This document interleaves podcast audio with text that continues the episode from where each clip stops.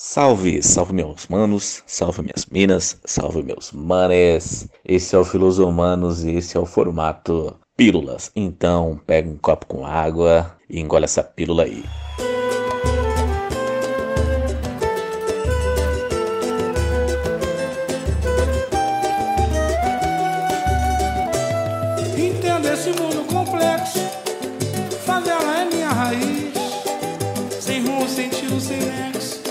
Feliz. Salve meus amigos! Hoje vamos falar de um assunto que é muito pertinente, muito faz muito parte de, da quebrada de todo o Brasil. A favela, meu brother, é um nome que é muito usual, muito comum na cultura da quebrada. Em toda quebrada tem uma favela ou uma quebrada é uma favela. Então a, a favela ela faz muito parte da cultura da quebrada em todos os seus aspectos, em todos os seus âmbitos. Dentro pode te dizer. Minha favela, favela, oh, favela que me viu nascer. Ela no meu peito e canto amor, com amor por você. Oh.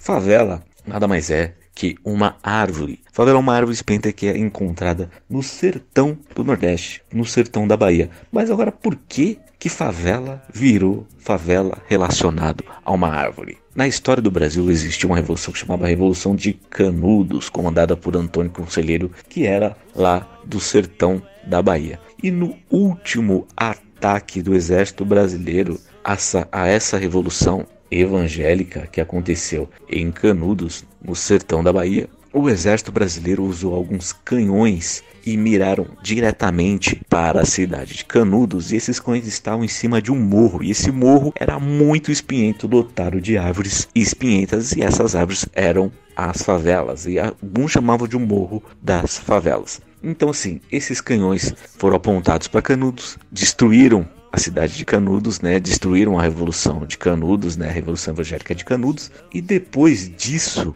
os soldados do exército, os, os homens que se alistaram no exército para ir lá derrotar Canudos, e vale uma pitada aqui, muitos foram obrigados a lutar no exército contra essa revolução de Canudos que deixou 25 mil mortos em Canudos. É uma cidade com 25 mil pessoas, 25 mil mortos em Canudos. Foi um massacre. Essa galera do exército que se alistou ou foi levada à força para lutar pelo exército brasileiro lá em Canudos retornou ao Rio de Janeiro porque no Rio de Janeiro eles falaram que eles iam ganhar uma premiação, uma casa, meus brothers. Então, assim, esses caras do exército, que na sua grande maioria eram pobres, eram pretos, eram pessoas excluídas e foram obrigadas a lutar numa, numa guerra que eles não estavam muito afim, com uma promessa de que eles iam ganhar uma casa, eles voltaram para o Rio de Janeiro. E o que, que aconteceu? O que, que o exército fez? Golpe, né, meu mano? Então é o seguinte, eles deram um calote gigantesco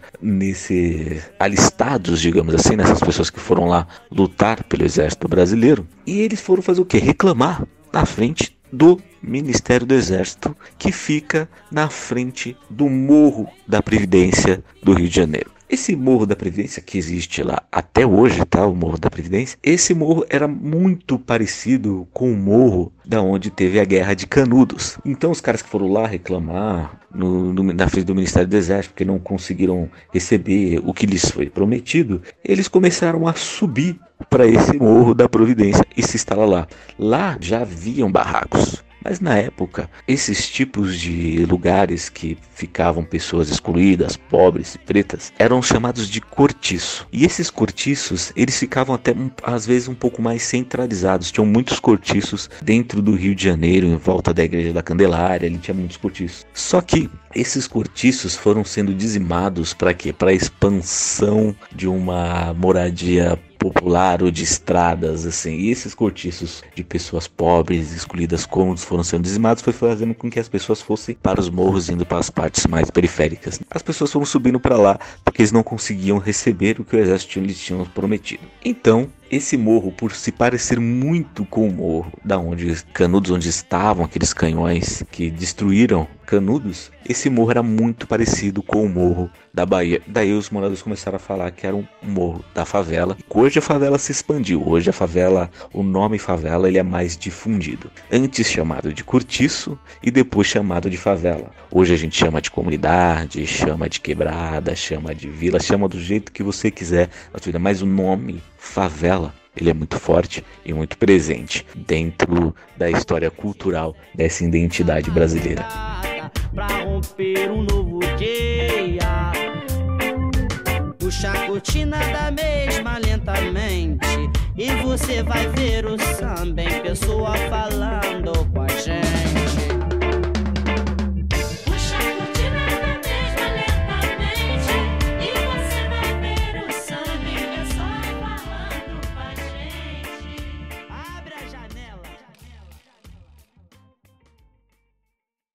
Ela veio quente e hoje eu tô fervendo. Que ela veio quente, hoje eu tô fervendo. Quer desafiar? Não tô entendendo. Mexeu com R7, vai voltar caixa tardendo, vai. E hoje a favela, ela é cultural na história do Brasil. Hoje a favela produziu várias coisas além de, de só um lugar para se refugiar. Culturalmente, eu posso te dizer que a favela criou coisas como samba, arte e diversas outras formas culturais. Algumas delas foram muito importantes para o cinema, como por exemplo A Favela dos Meus Amores, é um filme de Humberto Mauro de 1935. Foi o primeiro filme feito sobre favelas, que depois viram diversos vários outros filmes que rolaram sobre as favelas, né? como Orfeu do Carnaval, Cidade de Deus, Febre do Rato, que é um filme que se passa numa favela do Nordeste, Cinco Vezes Favela favela, é, diversos filmes que, que retratam a favela de maneira um pouco mais artística. E fora o samba, a música, né?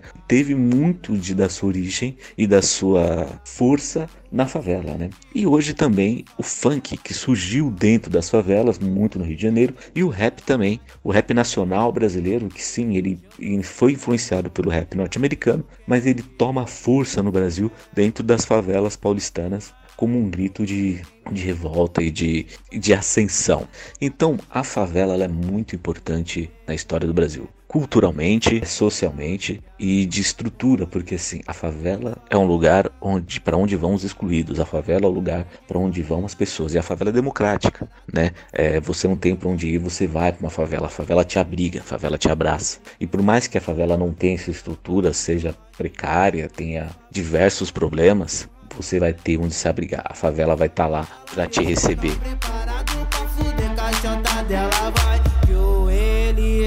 Baile de favela, que a Marconi é baile de favela, que a São Rafael é baile de favela e os menor preparados pra fuder cachota dela. Eu,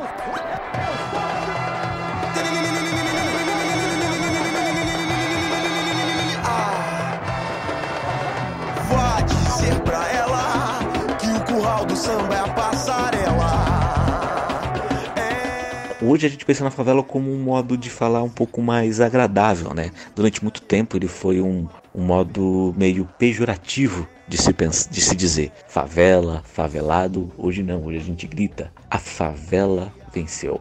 Venceu não porque o funkeiro fez uma música, saiu da favela, comprou um monte de carro e agora tá morando na Alphaville, ou porque o jogador saiu da favela e agora tá morando na Europa. Eles adoram gritar, né? Quando o cara sai da favela e compra as coisas, ele adora gritar: a favela venceu. A favela venceu não é porque uma, uma pessoa ou duas ou algumas saíram de lá e ganharam dinheiro. Não. A favela venceu porque ela ainda resiste. A favela venceu porque ela ainda resiste produzindo cultura e produzindo abrigo. A favela tá lá para isso para abrigar os excluídos, para ser um refúgio e para ser um polo de cultura que sempre foi e sempre será. Esta primeira favela, ela data de 1900. Já faz mais de 120 anos que existe essa favela lá. Então essa favela está lá centenária, recebendo pessoas e produzindo culturas e disseminando a cultura do nome favela por todo o Brasil. E é com isso que eu deixo vocês com essa primeira pílula falando sobre favela.